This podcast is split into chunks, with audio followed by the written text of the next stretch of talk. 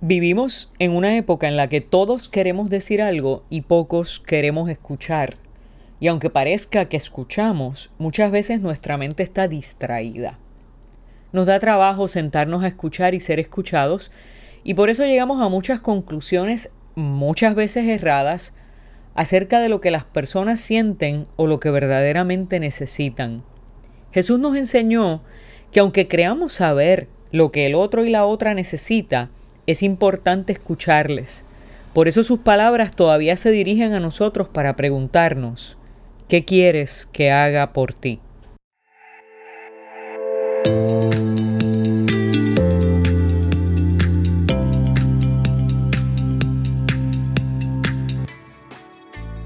Cuando lo tuvo cerca le preguntó, ¿qué quieres que te haga? Y él dijo, Señor, que reciba la vista. Jesús le dijo, recíbela, tu fe te ha salvado. Me encanta de este texto el vínculo entre escuchar y ver, entre preguntar y ayudar. El hombre que pide compasión recibe una respuesta inesperada, una pregunta sobre lo aparentemente obvio.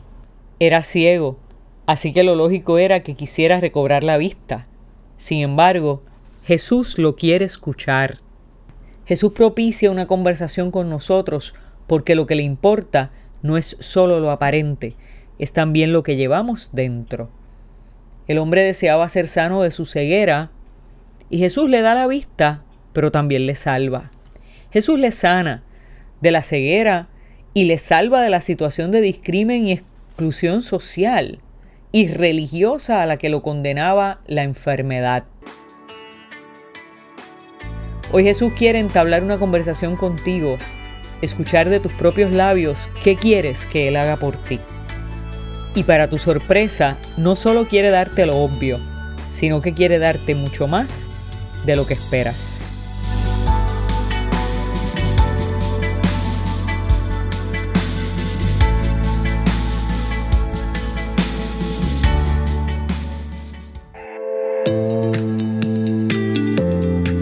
Hola, te habla Ibeliz Valentín. Gracias por escucharnos.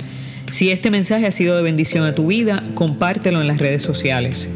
También puedes suscribirte a través de Apple Podcast o de Spotify Podcast.